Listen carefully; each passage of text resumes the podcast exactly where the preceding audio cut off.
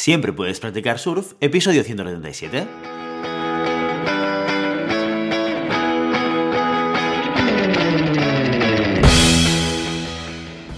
Bienvenido y bienvenida a Siempre puedes practicar surf, el podcast diario sobre recursos humanos. Este podcast está pensado para profesionales de recursos humanos, gerentes o jefes de equipo y podrás encontrar técnicas, consejos, ideas, conceptos y noticias sobre la gestión de personas, eso sí, con un enfoque práctico y aplicable.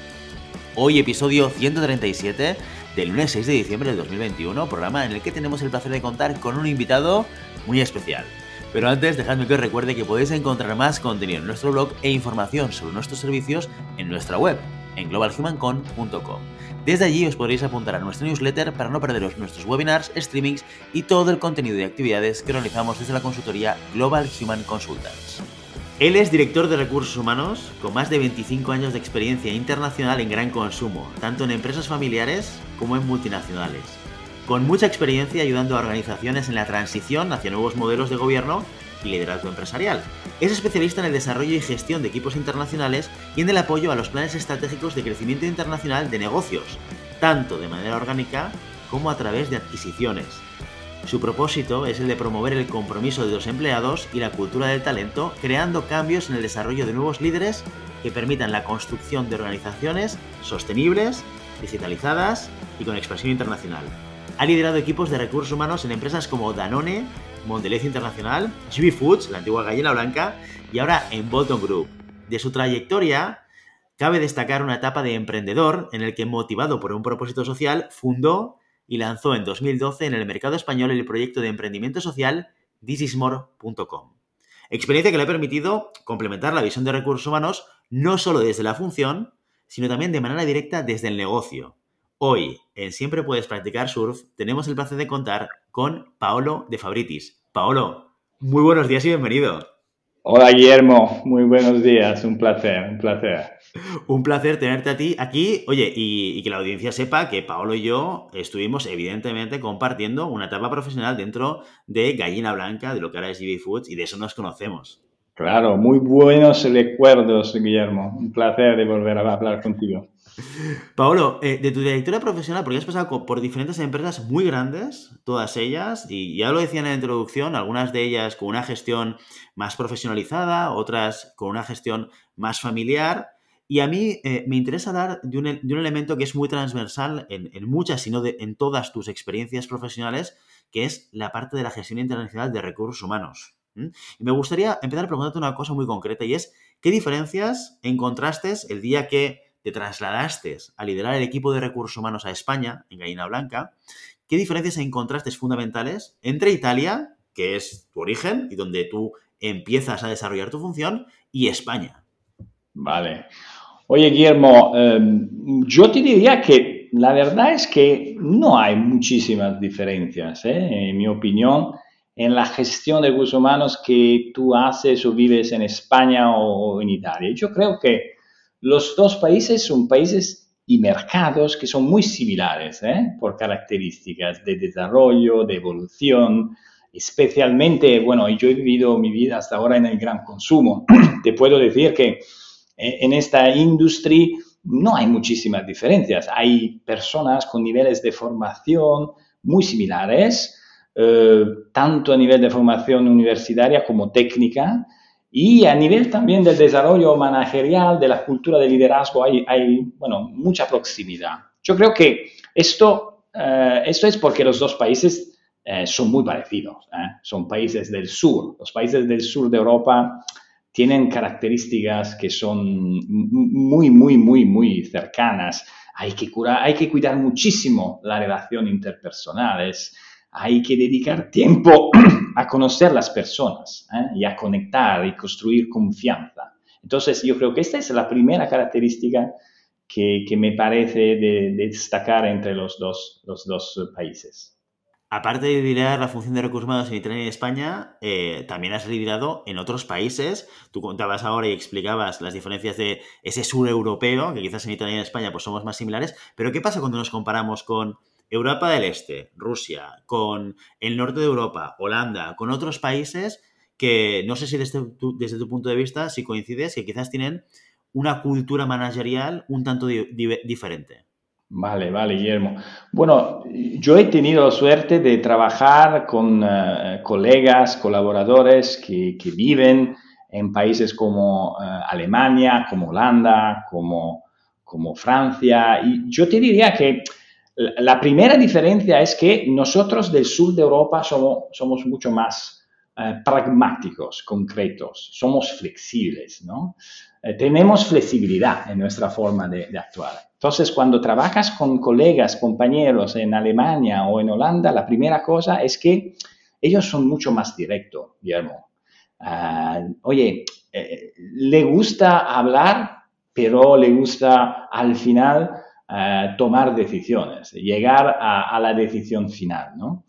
Y creo que esto es típico. Por ejemplo, en Alemania, ellos son personas que respetan muchísimo la jerarquía y no aman mucho la forma política de decir las cosas.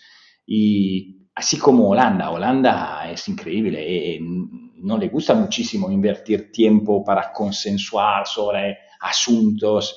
Al final tienen que tomar una decisión. Y si no están de acuerdo, Guillermo, la diferencia es que quizá el italiano, el español no saben cómo decírtelo, ¿no? Ellos no, son muy directos, te lo dicen muy claro. y, y la buena cosa es que el día después todo sale igual, no, no pasa nada, ¿no? Entonces, esta es una característica. Quizá en Francia, por ejemplo, yo creo que eh, en Francia los franceses son mucho más conceptual en su forma de identificar los problemas, las soluciones. E, ellos necesitan compartir una visión, ¿ah? necesitan saber dónde, dónde vamos ¿eh? y por qué.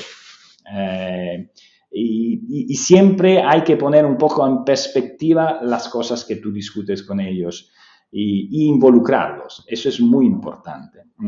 Y las soluciones más simples, otra cosa, en Francia a mí me ha pasado que las soluciones más simples no siempre son las más valoradas. ¿eh? Eh, aquí en Italia, en España, somos un poco más, al final, concretos, ¿no? En este sentido. Oye, y desde la función de recursos humanos, ¿cómo orquestas que un equipo de dirección conformado con personas de diferentes nacionalidades, con culturas manageriales tan diferentes como las que estás explicando tú ahora, eh, tengan armonía, ¿no? Y trabajen en equipo y, eh, eh, y, pueda funcionar este sistema de comunicación y ese proceso de toma de decisiones y ese proceso de ejecución. ¿Qué claves tú como persona que has tenido que, que sufrir y trabajar y coliderar con colegas de diferentes países, ¿qué elementos compartirías con nosotros para decir, ojo, creo que esto es importante cuando desde la función de recursos humanos queremos que un equipo así funcione? Vale, vale. Oye, yo, creo que la primera cosa es que hay que tener gana y curiosidad de conocer a los demás. ¿ah? Al final eh, somos personas que tienen una experiencia, una vida, un vivido, y cuando entras en relaciones con personas de otros países, de otras culturas, hay que, en principio, tener ganas de, conocerlos, ¿eh? conectar. Al final es conectar con personas y países y culturas distintas. Esto significa que tienes que tener un poco de humildad, ¿ah? eh, humildad para aprender formas de actuar y pensar que son distintas. Y, al final, como siempre, esto siempre vale, no hay que pensar de tenerlo todo claro tú o tener todo controlado. Es que hay que tener un poco de verdad la voluntad de abrirte a conocer a los demás. Esa es la, primera. Y luego, si tú lo haces, te das cuenta que es, es una, eh, una riqueza increíble trabajar con un equipo multi, multicultural, eh, multinacional porque, porque al final esto te permite de crecer a ti ¿eh? como profesional y, como persona.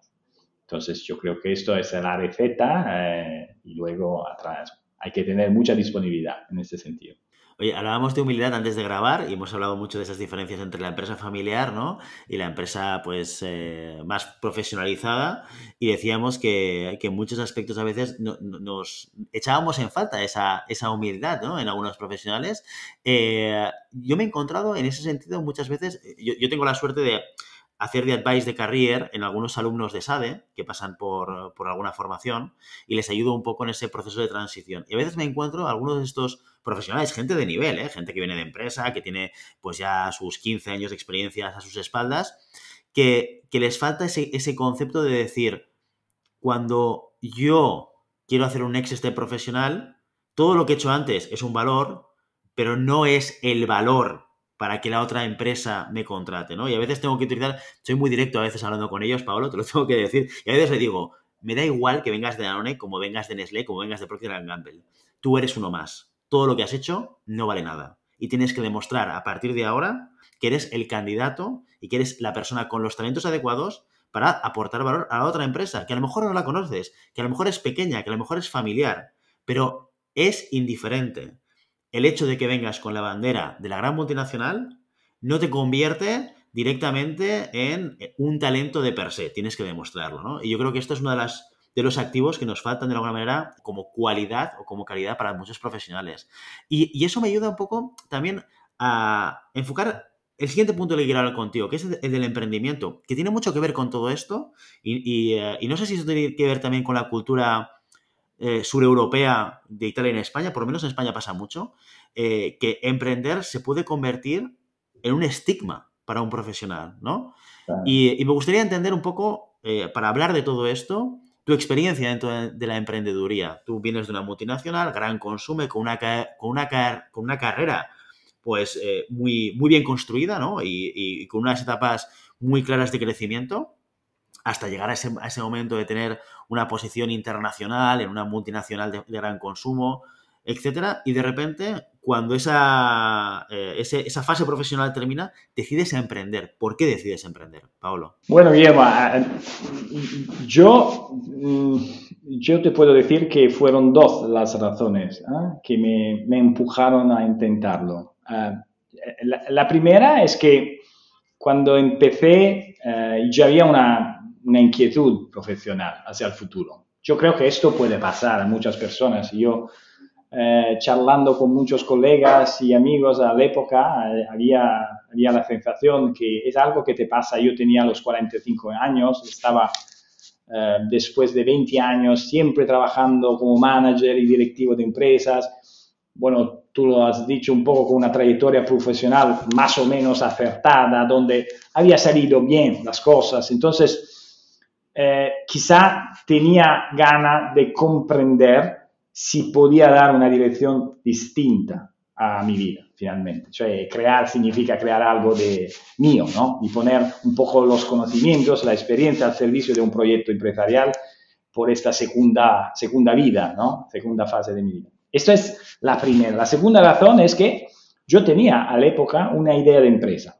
Me había salido a lo largo de los últimos meses y de repente se pusieron las condiciones por intentarlo, porque también, Guillermo, hay que, bueno, quizá un poco de coincidencias de tu vida, ¿no? Sabes, algunas veces para, dar el paso necesitamos que algo pasa, ¿no? Que no siempre lo decidimos todos nosotros. Y en este caso, a la época, mi relación profesional con la empresa, eh, la gallina blanca, eh, hoy GB Foods, donde yo trabajaba, se acabó de repente porque había un cambio, un cambio de governance, un cambio de liderazgo, y eso te puede pasar en tu carrera profesional. Entonces, esto era algo que quizás yo no había planeado, ¿no? evidentemente. Y segundo, al mismo tiempo, eh, yo empezaba en estos días en Barcelona eh, a conocer una aceleradora, una aceleradora de startups digitales que empezaba su, su, su chapter en Barcelona. Y, y, esta también una coincidencia, porque, porque esto me permitió de entrar en contacto con ellos y ellos seleccionaron esta idea de empresa. Así que al final eh, yo empecé a los 45 años a hacer eh, de startup digital. Así fue. Oye, ¿y qué elementos de, tu vida profesional trabajando en una empresa te ayudaron en este proyecto de emprendeduría? Bueno, Guillermo, yo creo que hay muchos que te puedes absolutamente llevar y utilizar de tu experiencia corporativa cuando, cuando piensas de emprender algo. ¿no? Yo creo que en mi caso eh, la implicación personal y la disciplina que hay que necesariamente utilizar cuando quieres eh, crecer en una empresa organizada. Eh, esto es importante, es un ejemplo para ti y para los demás que tú quieres eh, o intentas involucrar en tu proyecto. claro que puedes también necesitar de grande organización de tu trabajo. La organización que tú has experimentado como manager, claro, es importante para organizar el trabajo de, de una startup. ¿no? Y también quizá cuando tú tienes que, eh, eh, bueno, buscar personas que puedan eh, tener tu misma visión sobre tu proyecto, hay que, hay que ser capaz de representar esta visión, hay que ser capaz de comunicar lo que tú quieres hacer con ellos. Y eso es muy importante. Y finalmente, el liderazgo de un equipo. Nunca una empresa sale porque el emprendedor es el solo líder o es solo capaz de, hacer que esto salga. ¿no? Siempre necesitamos personas con nosotros, colaboradores, compañeros que se unen y nos permitan juntos de, salir adelante. Entonces, eh, la capacidad de organizar el trabajo, motivar a las personas, y ayudarlos, esto es muy importante. Eh, muy, muy relevante lo que decías ahora, porque yo creo que es además uno de los, una de las asignaturas pendientes de muchas startups. decías tú ahora, muy importante tener muy clara la visión, eh, lo que llamamos ahora propósito, ¿no? Eh, y, saber transmitirlo a la gente. Yo estoy 100% de acuerdo contigo, y ya sabes que yo hace tiempo que ya emprendo y estoy emprendiendo, y para mí es un elemento clave. También es verdad que tú y yo jugamos con ventaja, con, con respecto a otros eh, emprendedores. Y es que venimos de recursos humanos y esto lo tenemos como muy integrado en nuestro ADN, ¿no? El hecho de pensar en el propósito, en la visión, para bien o para mal, ha sido como una de nuestras preocupaciones profesionales cuando hemos estado dentro de la función de recursos humanos. Pero sí que es cierto que, y me gusta que lo destaques, porque es de las primeras cosas, aparte del modelo de negocio, aparte del cómo monetizar, aparte de la sostenibilidad del negocio, etcétera, que es muy importante, evidentemente, pero la razón de ser es lo que hace, es el pegamento que hace que la gente pues, esté conectada dentro del proyecto, ¿no? En, este sentido, eh, también me gustaría saber, ahora hablábamos un poco de qué cosas que el mundo profesional te han ayudado en tu proyecto de emprendeduría, pero me gustaría saber también qué diferencias has encontrado entre trabajar en una empresa con una estructura, con una metodología, con un equipo alrededor y hacerlo completamente por tu cuenta. Claro. Ah, Guillermo, es, muy distinto, en mi experiencia es muy distinto.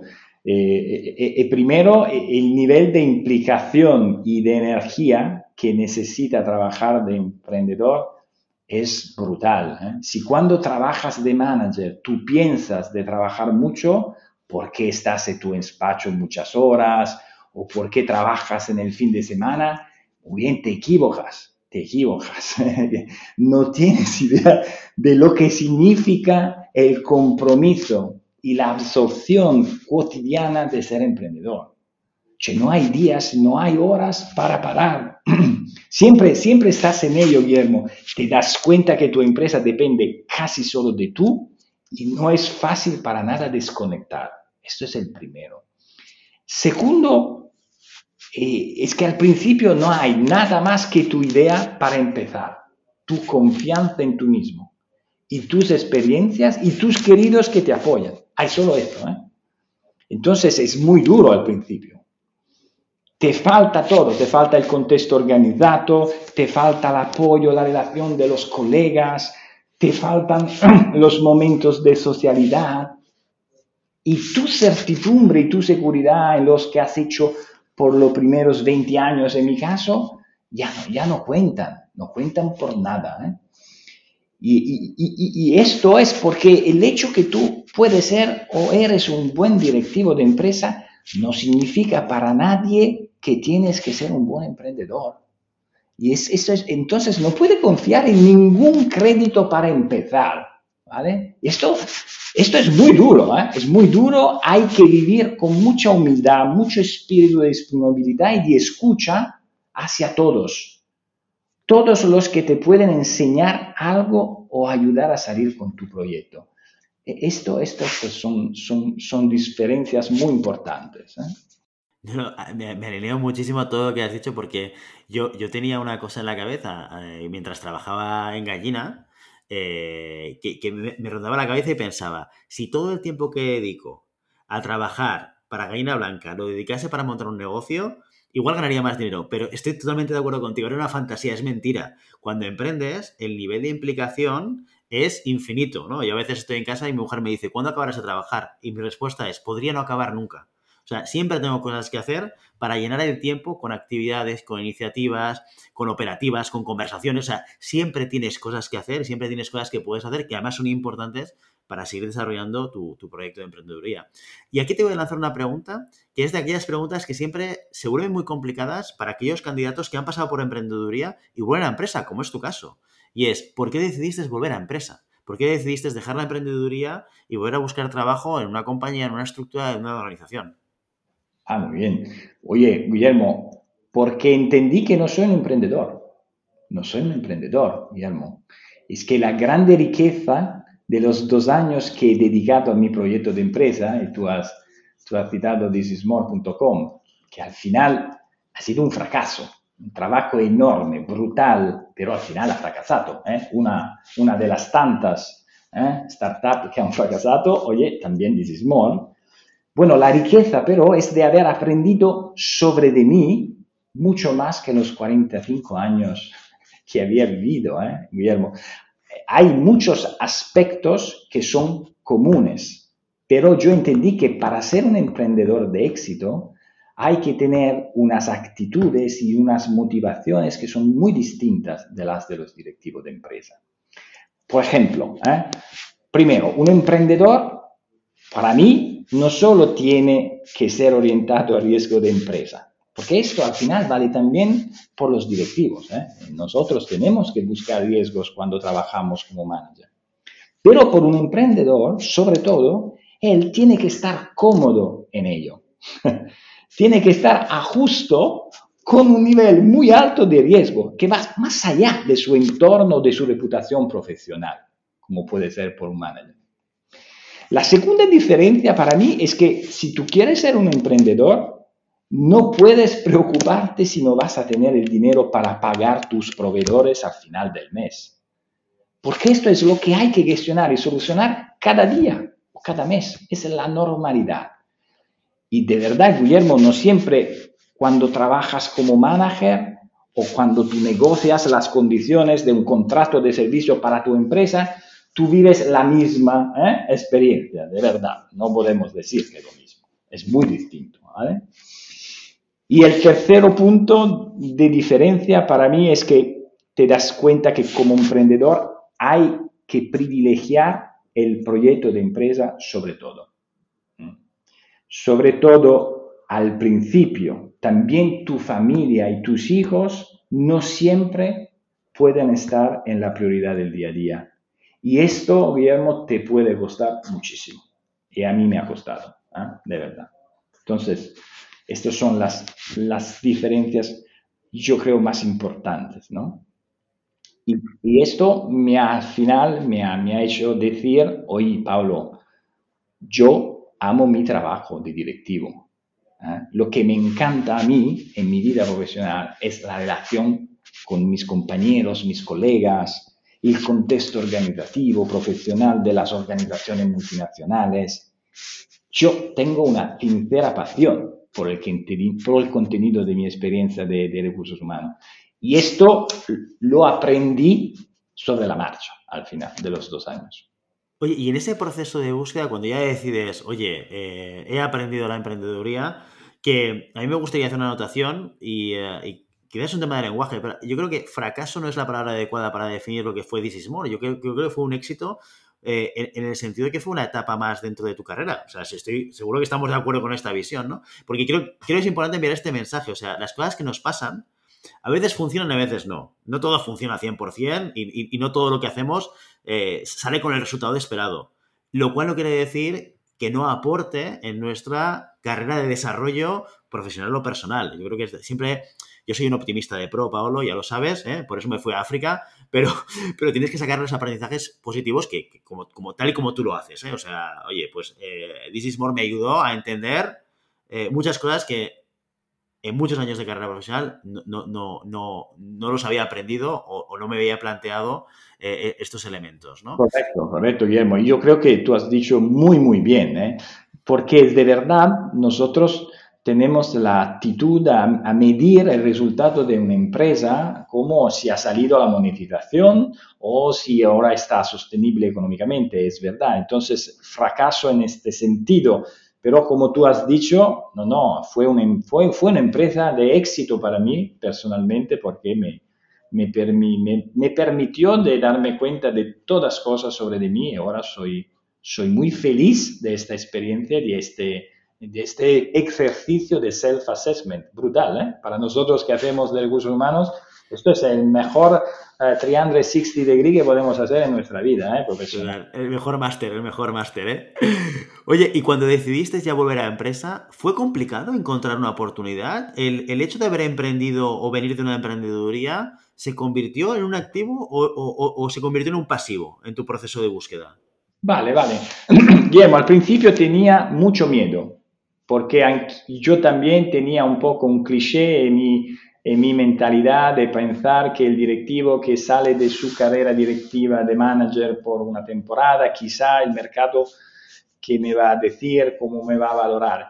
De verdad, en mi caso, yo fui afortunado, yo retomé mis contactos en Italia y no solo, y esto salió muy rápido la oportunidad, pero también me di cuenta que las empresas que me encontraban eh, valoraban mucho esta experiencia, porque, porque al final eh, tú eres un, directivo más completo por el hecho que has vivido esta experiencia de emprendedor. Y esto eh, sirve muchísimo en las organizaciones de empresas. Te da una madurez, te da una, eh, una conciencia de tú mismo que es un valor por, por, un manager. Entonces, sí, no, no, no fue difícil y yo creo que en, general el mercado hoy, mucho más que yo diría hace 20 años, hoy esto lo va a valorar muchísimo. Oye, me encanta escuchar esto, Paolo, porque, porque es una historia que, que, mucha gente se enfrenta desde la otra visión, desde la visión de la dificultad, ¿no? Vengo emprendiendo y esto era un mindset que yo creo que todavía en muchas organizaciones está y que tenemos que ir cambiando, es un estigma que, que hay que intentar eliminar de todas las organizaciones. Cuando yo he emprendido y vuelvo a empresa, no soy un fracasado, que esto es un poco el estigma que se, que, que, que se, pone a aquellas personas que lo han intentado o que han pasado por esta experiencia y que luego han decidido volver a, a, empresa por los motivos que haga falta, ¿no? Y, y, buscar la parte positiva y el valor, ¿no? Claro. Y en, en, este sentido ya se ha apuntado alguna cosa, pero sí que me gustaría que pusieses sobre la mesa exactamente aquellas cosas que tu experiencia emprendiendo te han servido para aportar más valor a, a, en estos momentos a la organización en la que trabajas como director de recursos humanos. Eh, vale, Guillermo, para mí fue bastante claro y, y, y fácil a entender eh, que, que, para los que me entrevistaron, que, que, yo había una fuerte motivación y una pasión para volver a un proyecto directivo de, de, recursos humanos. Y esto es porque en los dos años de vida de emprendedor yo me di cuenta de muchas actitudes que yo tenía y que, eh, bueno, que me gustaban y que eran la, experiencia de directivo, más que la experiencia de un emprendedor. ¿eh? Y, además, en los dos años, yo he aprendido a, ser mucho más pragmático y concreto, Guillermo. ¿eh? Al final hay que ser mucho más humilde ¿eh? para aprender de los demás. Y tienes que actuar mucho más con equilibrio entre la visión, la planificación, el sueño y la necesidad de buscar la forma de avanzar cada día. Y esto en las empresas organizadas no siempre ¿no? Es, es, es, es, tan importante. ¿eh? Quizá algunas veces pensamos que hay managers que son pagados para pensar y otros que son pagados para actuar. No es verdad. Hay que tener las dos, hay que tener la capacidad de mirar hacia adelante, pero también de hacer que las cosas pasen días después de cada día. Entonces, este sentido de pragmatismo, de, bueno, la, la experiencia de emprendedor, te lo da muy, muy fuerte. ¿eh? Oye, ¿qué le dirías a alguien, eh, a, un, a, un, directivo, que dentro de su panel de candidatos finalistas tiene a uno de ellos que viene de emprender y quiere volver a la empresa? ¿Qué le dirías? ¿En qué crees que le podría aportar valor? ¿En qué cosas le dirías, oye, enfócate en esto, intenta entender qué es lo que ha hecho en estas cosas porque te pueden aportar? Bueno, Guillermo, te diría que yo hace siete años, eh, como tú sabes, he vuelto a mi vida corporativa aquí en Italia, en Bolton, y entonces me pasa, me ha pasado muchas veces de encontrar personas que han tenido o que tienen este tipo de experiencia. Yo te digo que para mí son los mejores, son los mejores, porque son personas que han vivido una experiencia distinta, que han pasado por situaciones complicadas, y que exactamente se han dado cuenta de lo que saben hacer y de lo que no saben o no quieren hacer. Y esto para una empresa es muy importante. Cuando tú te enfrentas a un directivo, a un senior manager, eh, hay que entender si esta persona te puede aportar de verdad el valor, las experiencias que tú quieres. El hecho que tienes enfrente un tío o una tía que, bueno, han vivido experiencias distintas y además, yo voy a volver al concepto de fracasar, han fracasado en el sentido que hemos dicho antes, ¿no? Esto es muy importante porque son personas mucho más conscientes de su pasión, de sus valores y de lo que quieren hacer y buscar en su vida. Entonces, para mí esto es absolutamente un plus a la hora de valorar un candidato. Cosas que yo creo que tenemos que empezar a meternos todos en la cabeza y adquirir este mindset que tan claro tienes tú por, por tu visión y por tu propia experiencia en, en, toda tu carrera profesional. Paolo de Fabritis, muchísimas gracias por venir hoy a nuestro podcast. Oye, Guillermo, muchísimas gracias a vosotros y a ti. Y ya sabes, no puedes detener las olas, pero siempre puedes practicar surf. Y hasta aquí nuestro episodio de hoy. Como siempre, queremos invitaros a que os pongáis en contacto con nosotros, nos deis vuestra opinión y nos sugeráis si tenéis algún tema o alguna pregunta concreta. Lo podéis hacer a través de la página de contacto en globalhumancon.com barra contáctanos o a través de las redes sociales. Estamos en Facebook, en Instagram, en Twitter y en LinkedIn. Y si el contenido de este podcast te gusta, no te olvides suscribirte, darnos 5 estrellas en iTunes y me gusta tanto en iVoox como en Spotify. Igualmente recuerda que puedes encontrar más contenidos, noticias y recursos en nuestra web, en globalhumancon.com. Muchas gracias por todo, por tu tiempo, por tu atención y por tu interés en estos temas sobre gestión de personas. Nos escuchamos mañana martes con las noticias de la semana. Hasta entonces, feliz día.